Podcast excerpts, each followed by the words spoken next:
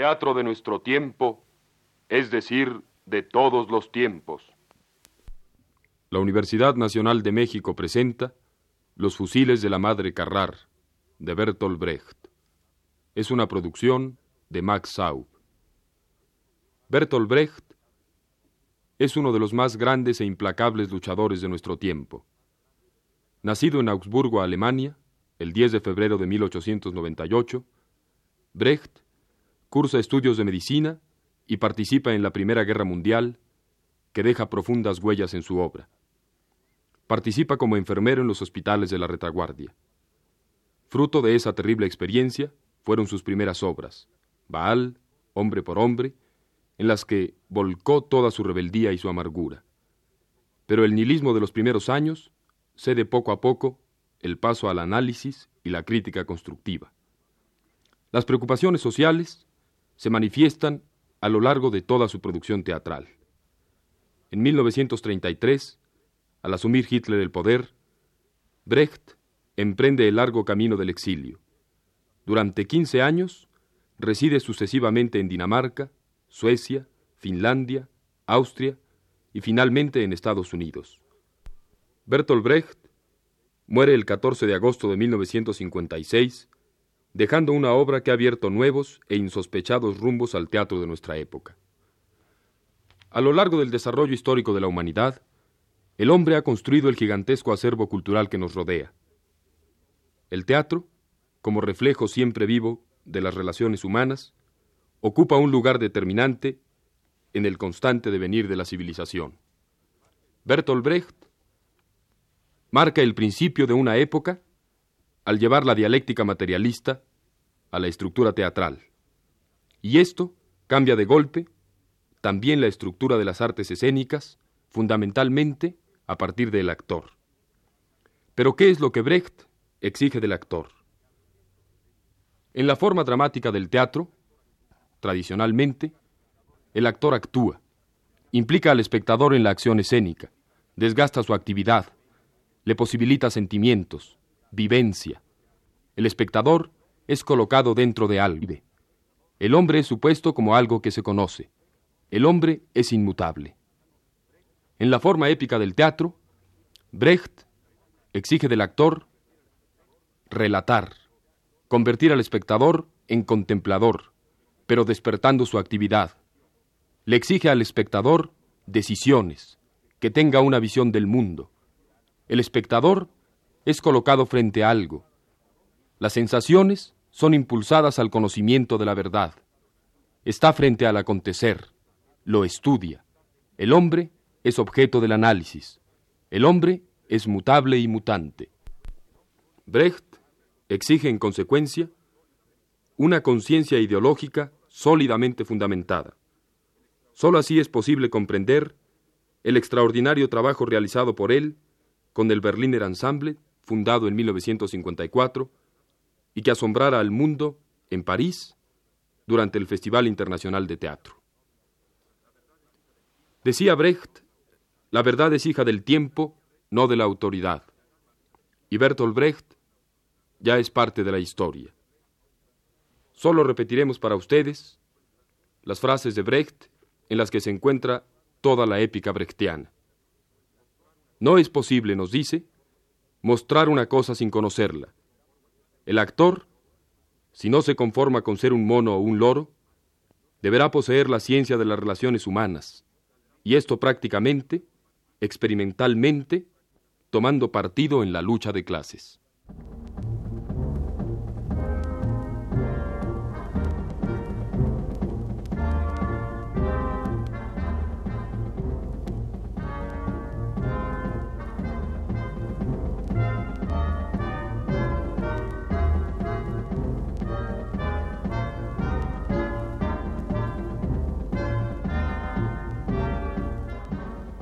Los fusiles de la madre Carrar.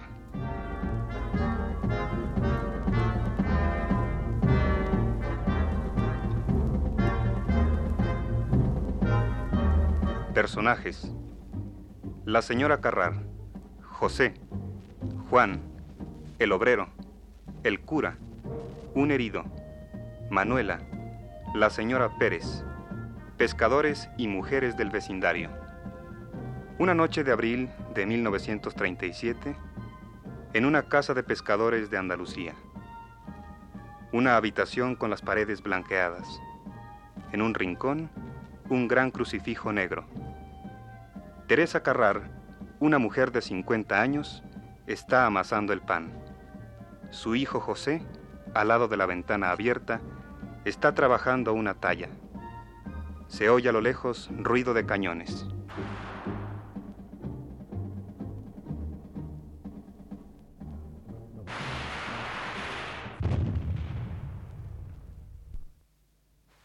¿Ves todavía la barca de Juan? Sí. ¿Está todavía encendida la lámpara? Sí. ¿No ha salido ninguna otra embarcación? No. Es extraño. ¿Cómo puede ser que no haya salido ninguna otra? Pero si lo sabes. Si te lo pregunto es porque no lo sé. No ha salido nadie fuera de Juan. Porque tienen otras cosas que hacer que estar pescando. Ah. Tampoco Juan hubiera salido si las cosas anduvieran a gusto suyo. Justamente, no van como él quisiera. No. Tengo hambre. Tú no estás de acuerdo con que tu hermano salga a pescar. Porque eso podría serlo yo. Juan debería estar en el frente. Pensé que querrías ir tú también. Quién sabe si entrarán los barcos con las provisiones alimenticias. Cuando este pan esté horneado, no tendré más harina. ¿Por qué cierras la ventana? Ya son las nueve. ¿Y qué? A las nueve vuelve a hablar aquel perro por radio y los Pérez abren su aparato. Abre de nuevo la ventana. Con la luz de aquí dentro y los vidrios que reflejan no puedes ver bien. ¿Pero por qué tengo que estar aquí, sentado y atento? No sabe escapar. Tu único miedo es que se vaya al frente. No seas insolente. Ya es bastante triste tener que estar angustiada por ustedes. ¿Qué es lo que quiere decir ustedes? Tú no eres mejor que tu hermano, ni en un cabello. Peor, más bien. Ay, esos abren la radio solo por nosotros. Esta es ya la tercera noche. Ayer vi cómo abrieron la ventana a propósito, para que sintiéramos. Estos discursos son muy parecidos a los que hacen en Valencia. ¿Por qué no dices que son mejores? Bien sabes que no los encuentro mejores. ¿Por qué tendría que estar de parte de los generales? Sabes que detesto cualquier derramamiento de sangre.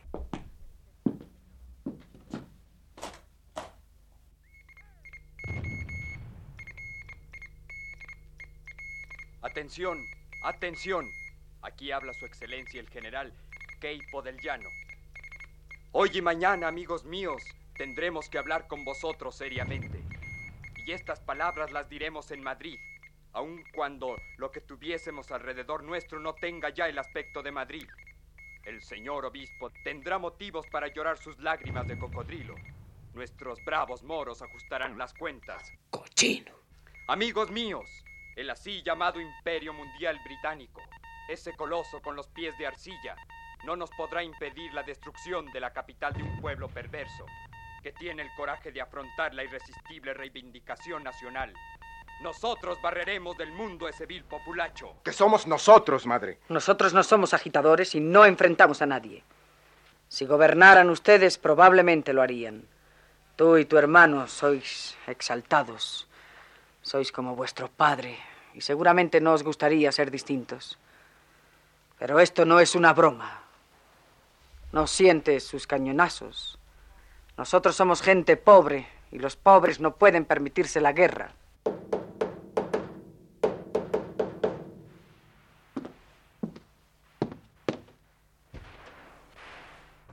Buenas noches.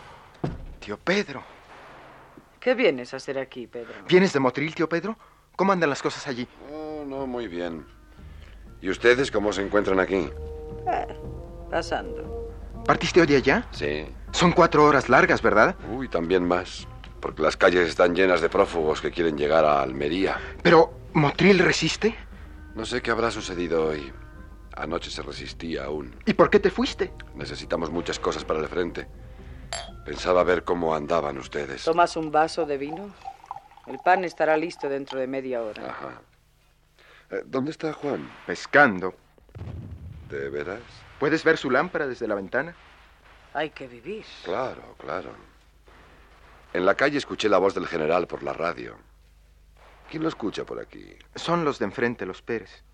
¿La abren siempre para oír esas cosas? No, no es gente de Franco. No lo hacen porque les interese, como tú crees. ¿Ah, sí? ¿Ves a tu hermano? Quédate tranquila, que no se ha caído de la barca. ¿Cuántos años tiene Juan ahora? 25 en septiembre. ¿Y José? ¿Tienes que hacer algo de particular por los alrededores? No, no, nada especial. Hace tanto tiempo que no venías por aquí. Ajá. Dos años. ¿Cómo se encuentra Rosa? Tiene reumatismo. Esperaba que hubiera venido a visitarme. Tal vez Rosa estaba un poco disgustada por el funeral de Carlos.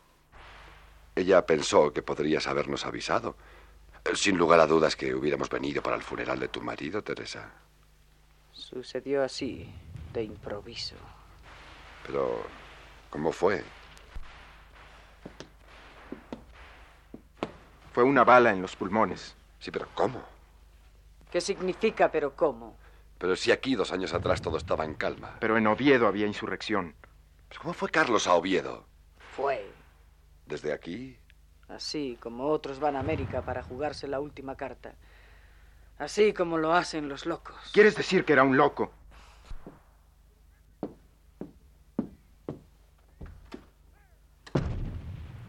Ha sido un golpe brutal para ella, ¿verdad? Sí. ¿Fue duro cuando no lo vio más? Lo vio todavía cuando volvió. Pero eso fue peor que lo demás. En Asturias tomó un tren. Allí le hicieron un vendaje sobre el pecho, debajo del capote, y volvió aquí. Cambió dos veces de tren y murió en la estación.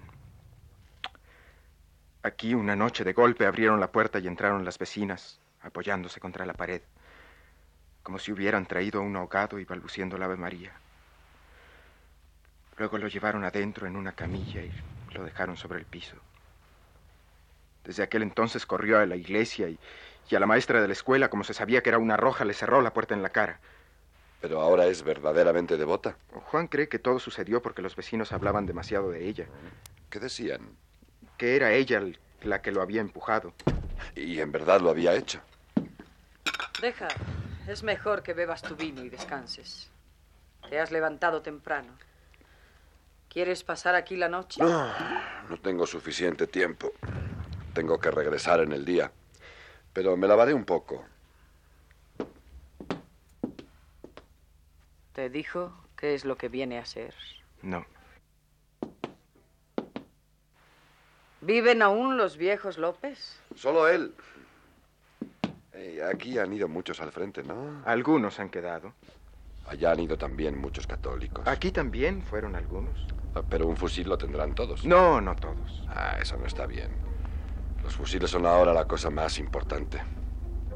Pero bueno, ¿es que no los hay en el pueblo? No. Hay todavía algunos, pero los tienen escondidos. Los entierran como papas. Ajá. ¿A dónde vas? A ningún lado. Vuelve a la ventana. ¿Qué hay? ¿Por qué te has alejado de la ventana? Contéstame. ¿Hay alguien afuera? No. Antes jugabas a las cartas, José. ¿Hacemos una partidita? ¿Trampeas todavía? ¿Lo hacía antes? yo creo que sí. De cualquier manera es mejor que levante yo. Entonces todo es lícito, ¿no?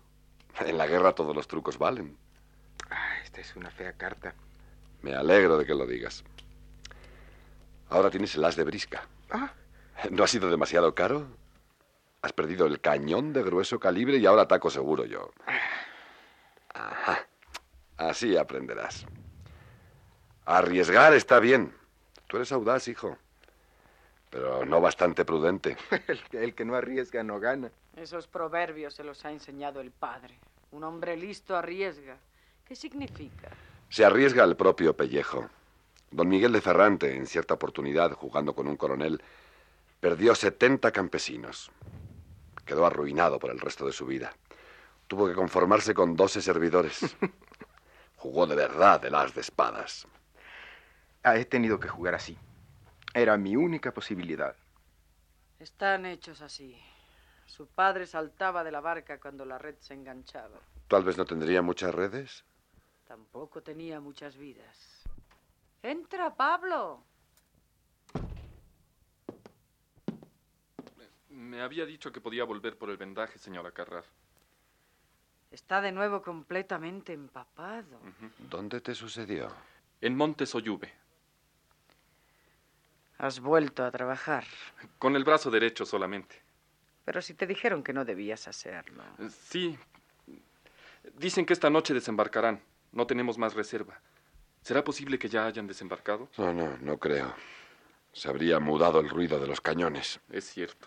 ¿Te hago mal? He estudiado de enfermera. Trato de hacerlo lo más suavemente posible. A Madrid no pasan. No se sabe. Sí se sabe. Pero ha destrozado una camisa entera, señora Carrar. No tendría que haberlo hecho. Eh, ¿Quieres que te vende con un trapo de piso? Ustedes tampoco nadan en la abundancia. Mientras viva todo va bien. Eso es. Para el otro brazo no alcanzaría. Entonces debo estar más atento la próxima vez. Si por lo menos no desembarcaran esos perros. Hasta luego.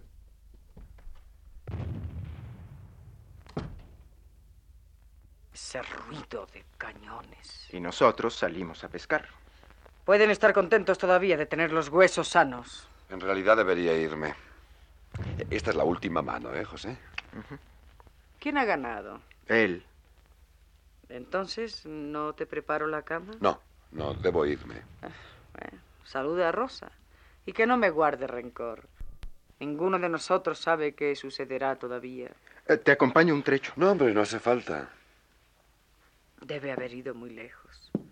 Debe estar casi en el cabo. ¿Te hubiera gustado ver también a Juan? Lo hubiera visto con gusto, claro. Pero no volverá muy temprano, ¿verdad? Eh, dentro de poco el pan estará listo. Podremos ir a buscarlo. ¿Puedo bajar a llamarlo? Ah, buen día, Manuela. Es la amiga de Juan, Manuela. Este es tío Pedro. ¿Dónde está Juan? Juan trabaja. Creíamos que lo había mandado al jardín de infantes a jugar a la pelota. No, ha ido a pescar. Juan es pescador.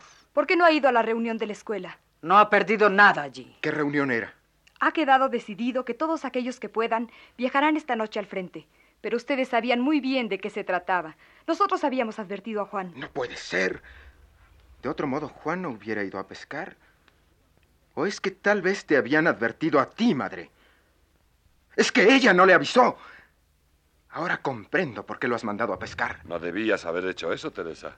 Dios ha dado menesteres a cada uno de los hombres. Mi hijo es pescador. ¿Es que queréis poneros en ridículo ante todo el pueblo? A donde voy me señalan con el dedo. El solo nombre de Juan me hace sentir mal. Pero qué gente son ustedes entonces. Somos gentes pobres. El gobierno ha ordenado a todos los hombres hábiles tomar las armas. No me diga que no lo ha leído. Lo he leído. Gobierno de aquí, gobierno de allá. Nos quieren llevar al matadero.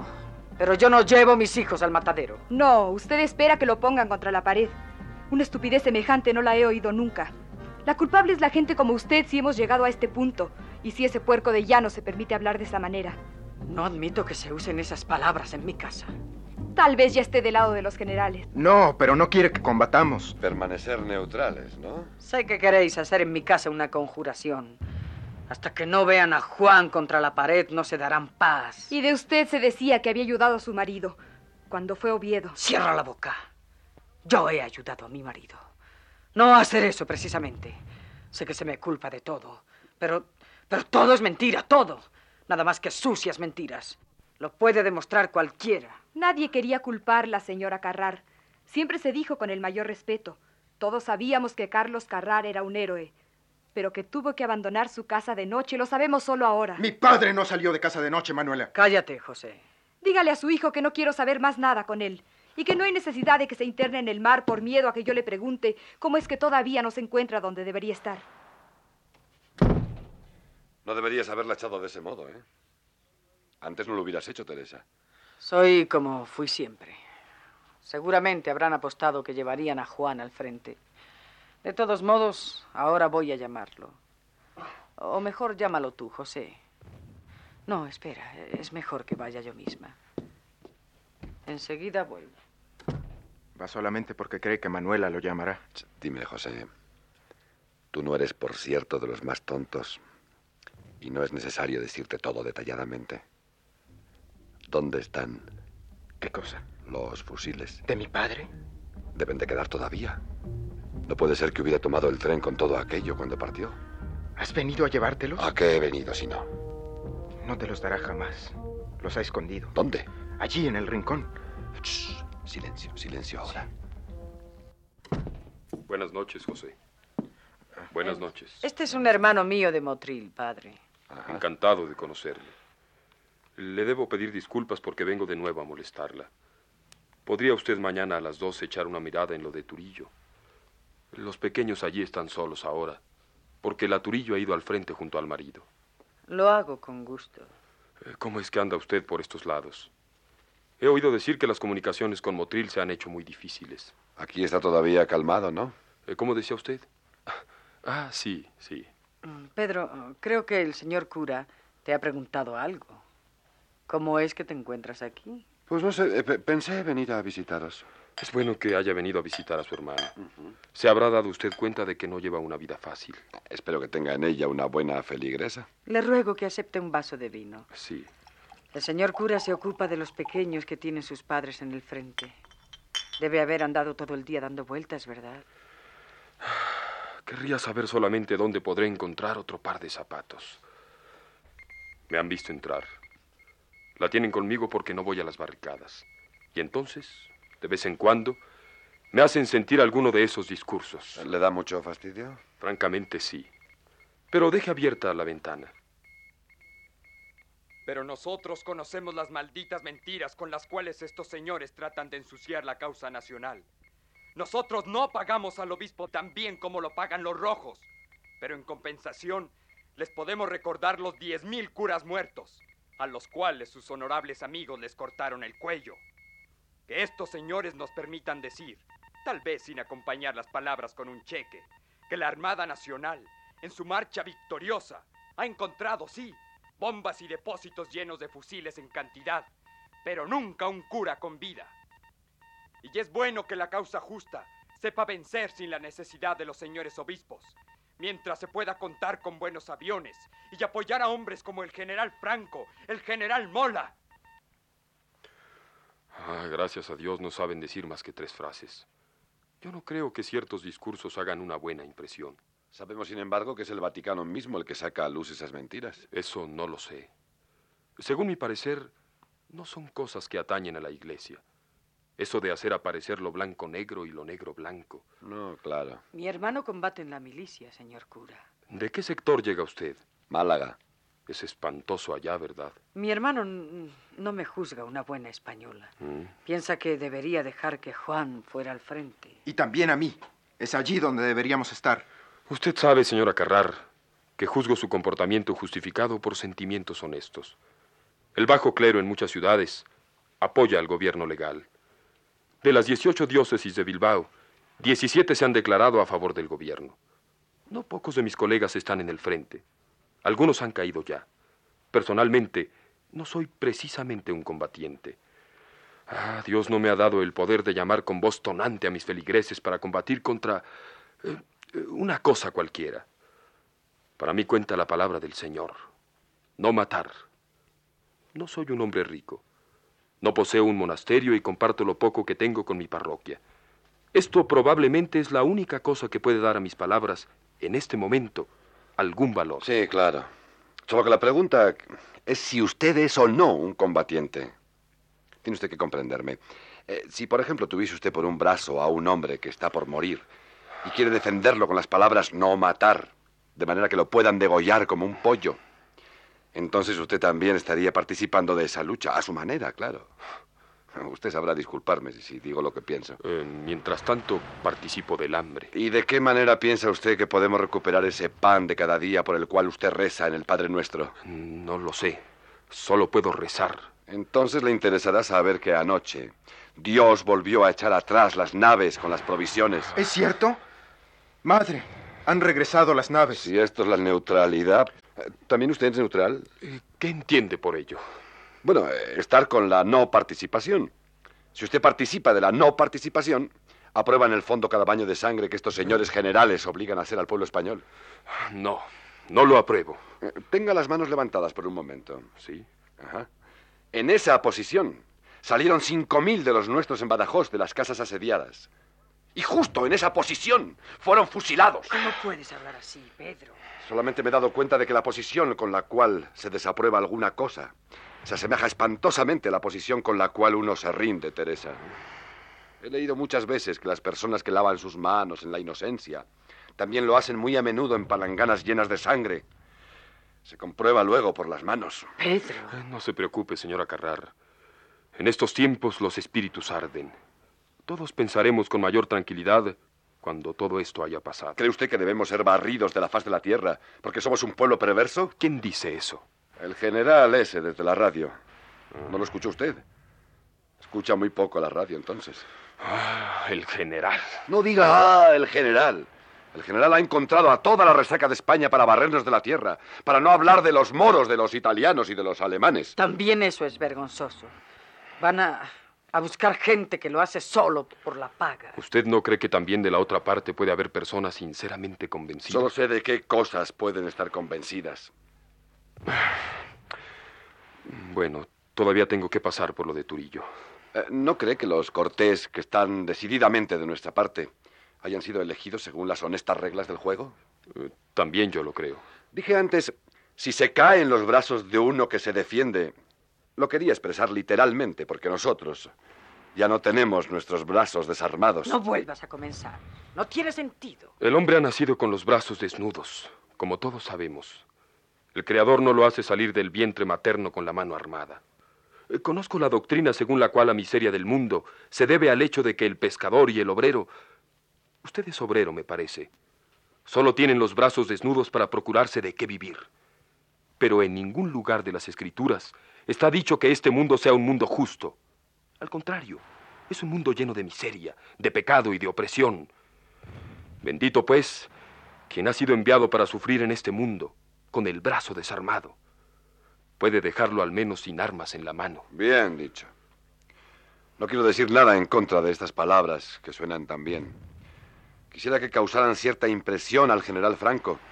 Lo malo es que el general Franco, armado como está hasta los dientes, no tiene ningún deseo de abandonar la tierra. Le tiraremos todas las armas tras él si se decidiera a dejarla. Sus aviadores han arrojado el manifiesto. Lo he recogido hoy del suelo, el Motril. ¿Ves? También aquí dicen que destruirán todo. Pero. Pero no lo pueden hacer. Claro que lo pueden hacer.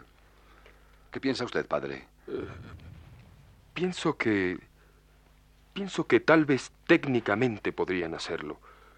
Pero si he comprendido bien a la señora Carrar, eh, ella piensa que esto no es solo un asunto de aviones. Con esta clase de manifiesto quieren intimidar para hacer entender a la población la gravedad de la cosa. Pero llevar a cabo esta amenaza ya es otra cosa. A ver, a ver, no, he comprendido del todo bien. Tampoco yo. Pensé que me habría explicado claramente. Sí, sus palabras son claras, pero su significado no lo es suficientemente claro para mí, ¿comprende? Eh, mm. ¿Quiere decir que, que piensa que nos bombardearán? Pienso que es una amenaza. ¿Que no se llevará a cabo? No. Por lo que leo es justamente para evitar derramamientos de sangre que nos aconsejan levantar las manos ante ellos. Los generales evitar derramamientos de sangre. Pero aquí dicen, quien deponga las armas se salvará. Entonces quiero hacerle otra pregunta, padre. Sí. ¿Cree usted que quien deje las armas no será fusilado? Significa que el general Franco continúa profesando su fe cristiana. ¿Significa que mantendrá su promesa? La tiene que mantener, señor Jaqueras. Al que no combatan no le sucederá nada. Padre, eh, Perdón, no sé su nombre. Francisco. Francisco. Realmente no quería preguntar qué cosa debe hacer el general Franco según su opinión, sino qué cosa hará según su opinión. Eh, ¿Entiende mi pregunta? Sí. Usted comprende que se lo pregunto como cristiano o como a un hombre que no posee un monasterio, como se expresó usted, y que dirá la verdad cuando se trata de vida o de muerte. Porque se trata de esto, no es verdad. Lo entiendo. Tal vez le pueda simplificar la pregunta si le recuerdo los sucesos de Málaga. Sé a qué se refiere. Pero ¿está usted seguro de que en Málaga no ha habido resistencia? Usted sabe que 50.000 prófugos, hombres, mujeres y niños, que se encontraban en el camino a 200 kilómetros de Almería, han sido cegados por los cañones de los barcos, por las bombas y las ametralladoras de los aviones de Franco. Esta podría ser una noticia inventada. ¿Como la otra de los curas muertos? Eh, como aquella de los curas Ah, muertos. entonces no fueron cegados. La señora Carrar y sus hijos no levantan la mano contra el general Franco. Entonces la señora Carrar y sus hijos están a buen seguro. Según el humano juicio, Así, según el humano juicio. no querrá usted que sirva de garantía. No. Usted solo debe dar su opinión. ¿Están seguros la señora Carrar y sus hijos?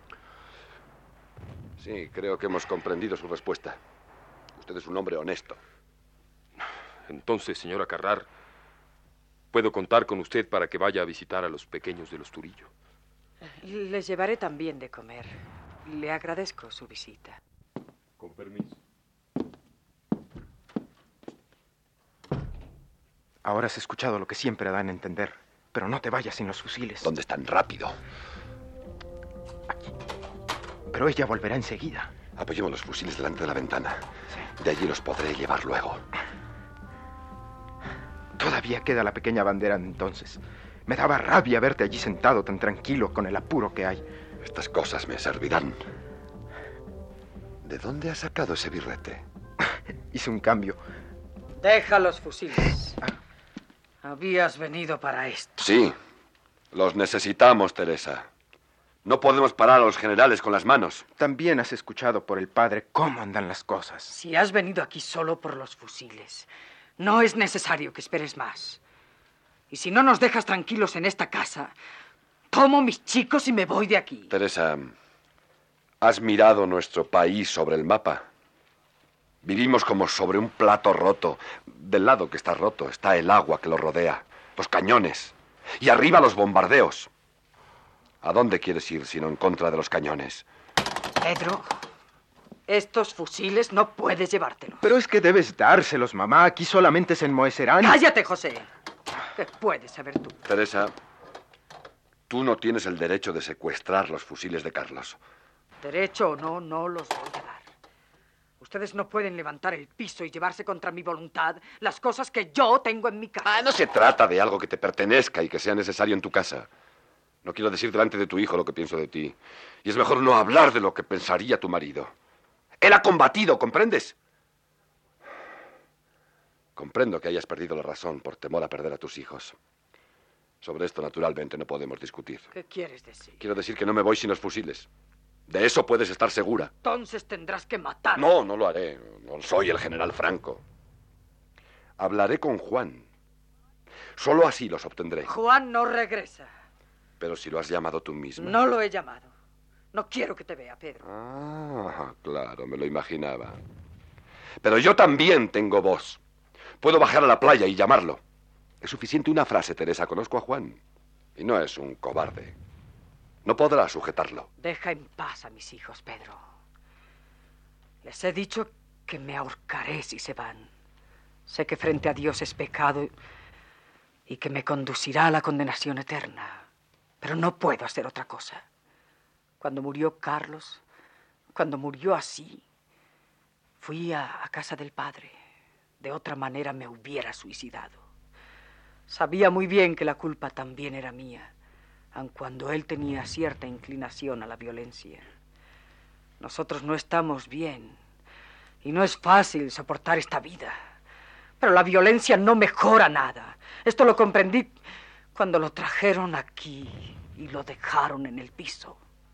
No estoy con los generales y es una vergüenza decir eso de mí. Pero si me mantengo serena y combato mi vehemencia, tal vez nos salvaremos. Esto es solamente un cálculo. Es muy poco lo que pido. No quiero ver más esta bandera.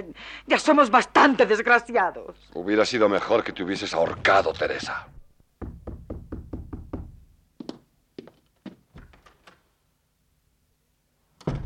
Esperé hasta que vi que se marchaba el padre. La vieja señora Pérez.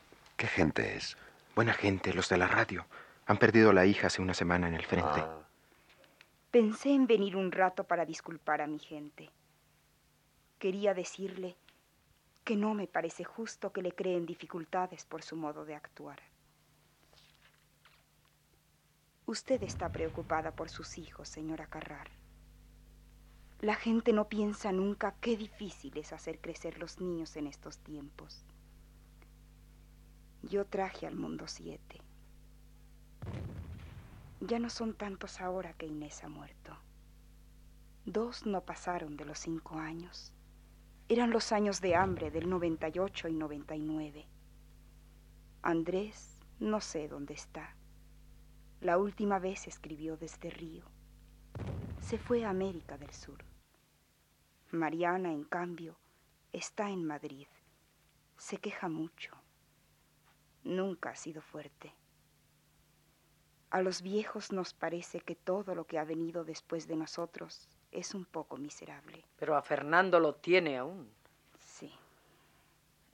Disculpen, no quería mortificarla. No tiene por qué disculparse. Sé que no quería ofenderme. Nosotros ya no hablamos más de Fernando. Sabe, la gente no puede comprender cuánta pena nos produjo la muerte de Inés. Todos queríamos mucho a Inés. Le enseñó a leer a Juan. Algunos piensan que ella estuvo del otro lado, pero yo lo desmiento siempre. Los nuestros saben bien cuál es la diferencia entre el pobre y el rico. No quiero que mis hijos sean soldados. No son carne de matadero. Usted lo sabe, señora Carrar. Yo lo digo siempre. Para los pobres no existe el seguro de vida. Quiero decir que siempre son golpeados, de una manera o de otra.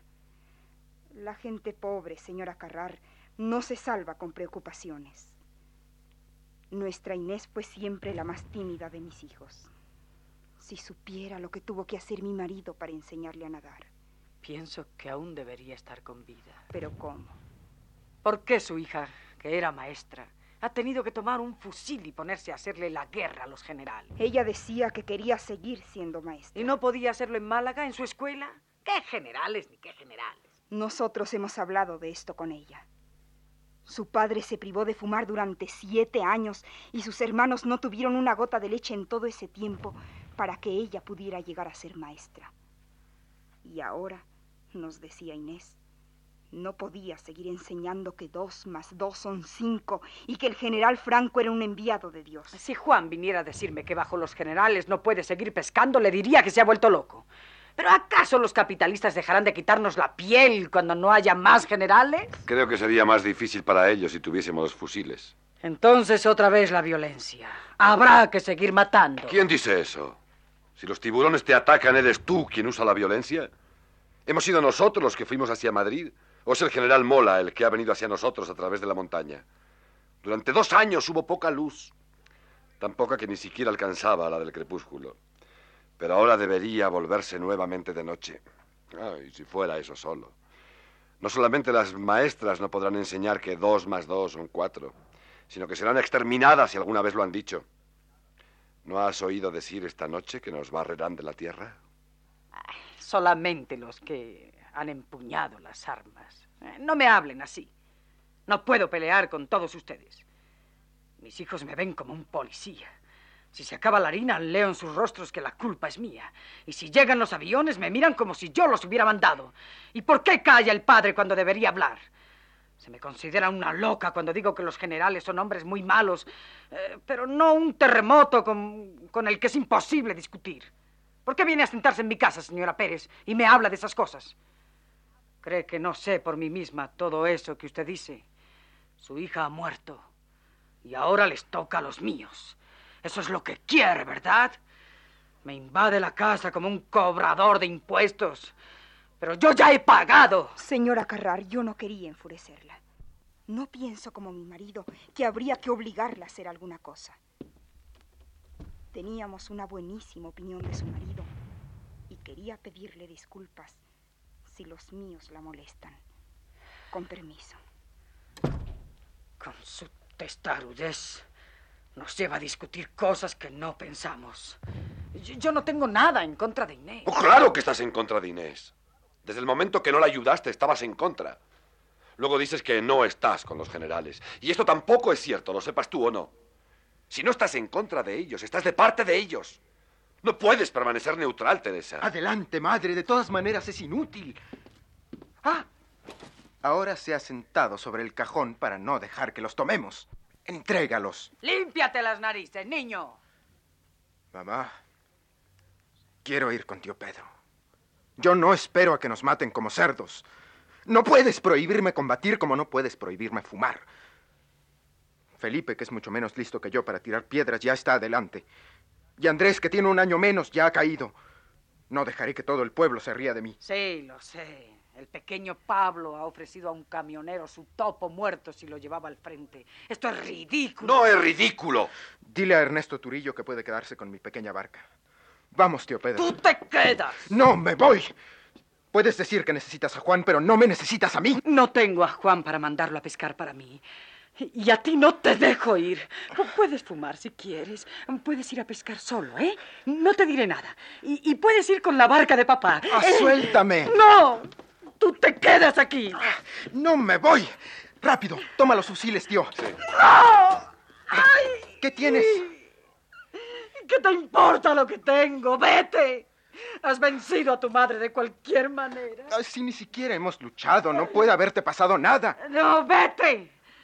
Ay, vete, tienes que irte. Vete de mi casa.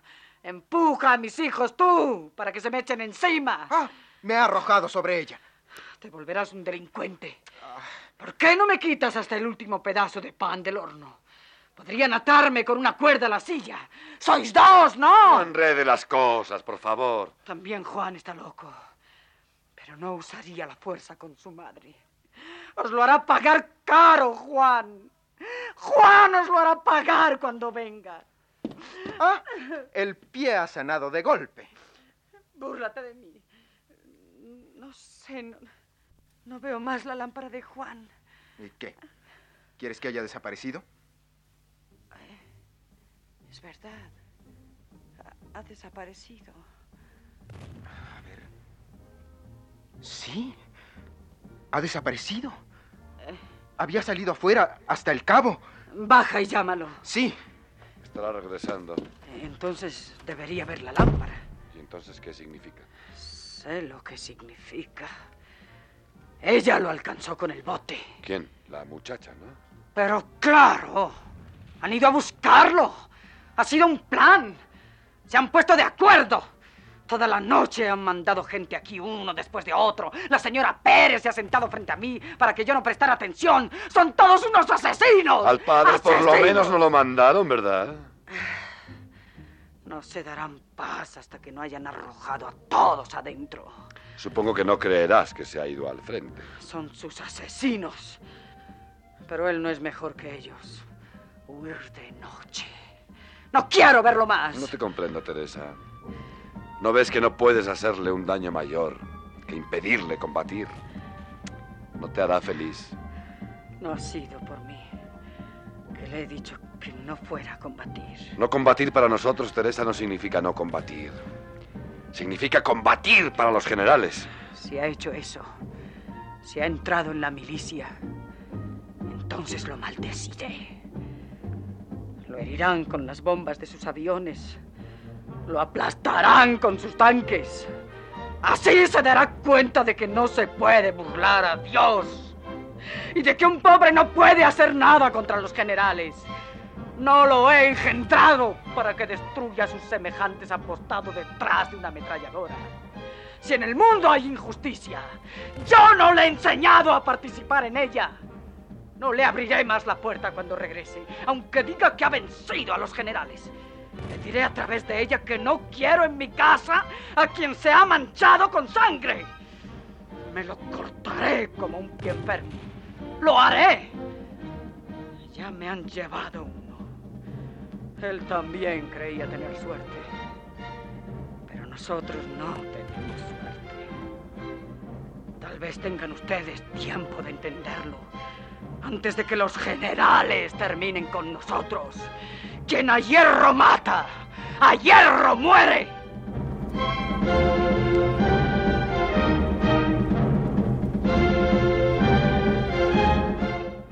Delante de la puerta se oyen voces.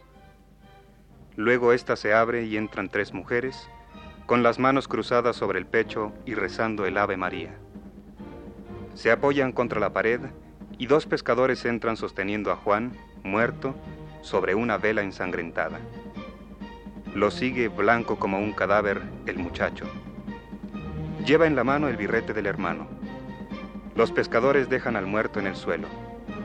Uno de ellos tiene la lámpara de Juan. Mientras la madre permanece sentada y rígida y las mujeres rezan en voz alta, los pescadores explican en voz baja al obrero lo que ha ocurrido.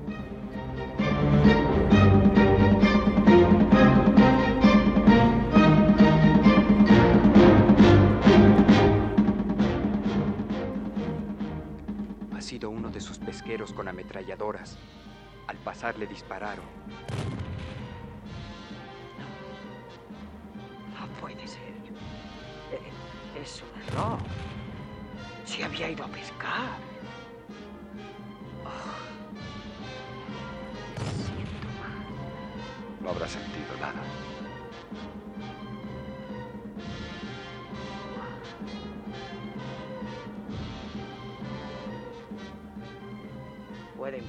Sobre el banco.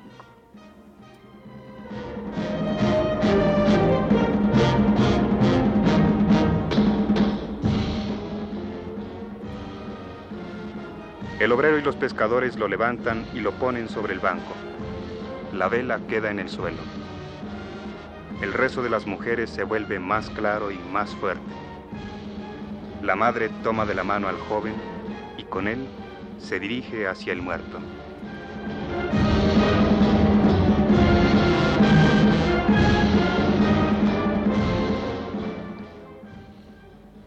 ¿Estaba solo? ¿No había salido ninguna otra barca? No, pero él estaba en la playa. Ni siquiera le preguntaron nada. Lo iluminaron con los reflectores y luego su lámpara cayó dentro de la barca. ¿Y él no gritó nada? No, yo lo habría oído.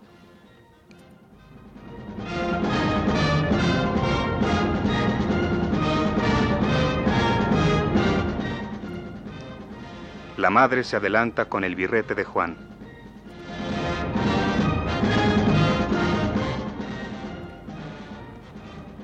La culpa es del birrete. ¿Por qué? Está viejo. Un rico no usa estas cosas. Pero no es posible que disparen sobre todos los que llevan un birrete viejo en la cabeza. Claro que sí. No son hombres. Son lepra. Y tienen que ser quemados como lepra. Les ruego que se marchen. Todavía tengo muchas cosas que hacer. Y además, tengo a mi hermano conmigo. La barca la hemos amarrado. He roto la primera bandera, pero me han traído otra.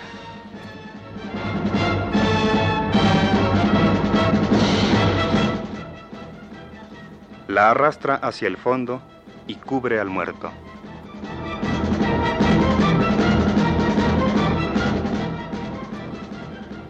¿Qué es? Han desembarcado. Tengo que irme enseguida. Tomen los fusiles. Prepárate, José. También el pan está listo. ¿Quieres venir? ¿Tú también?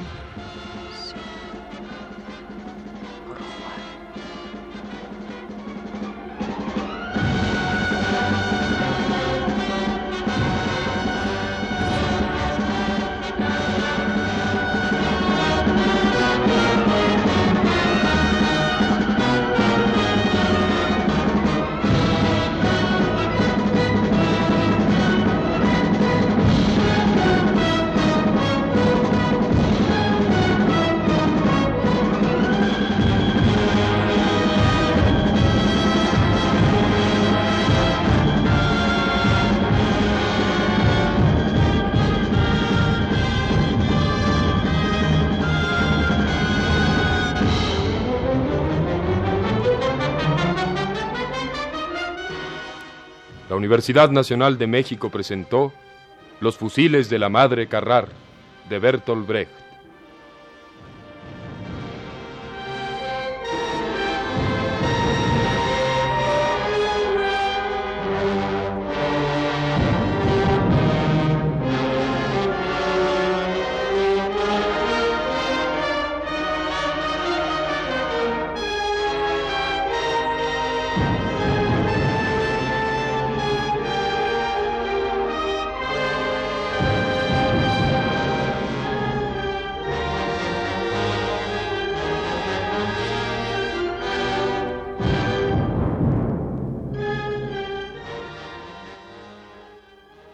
Fue una producción de Max Saub, con la participación de Ofelia Guilmain, Tita Singer, Mercedes de la Garza, Rafael Llamas, Enrique Lizalde, Gastón Melo y Luis Miranda.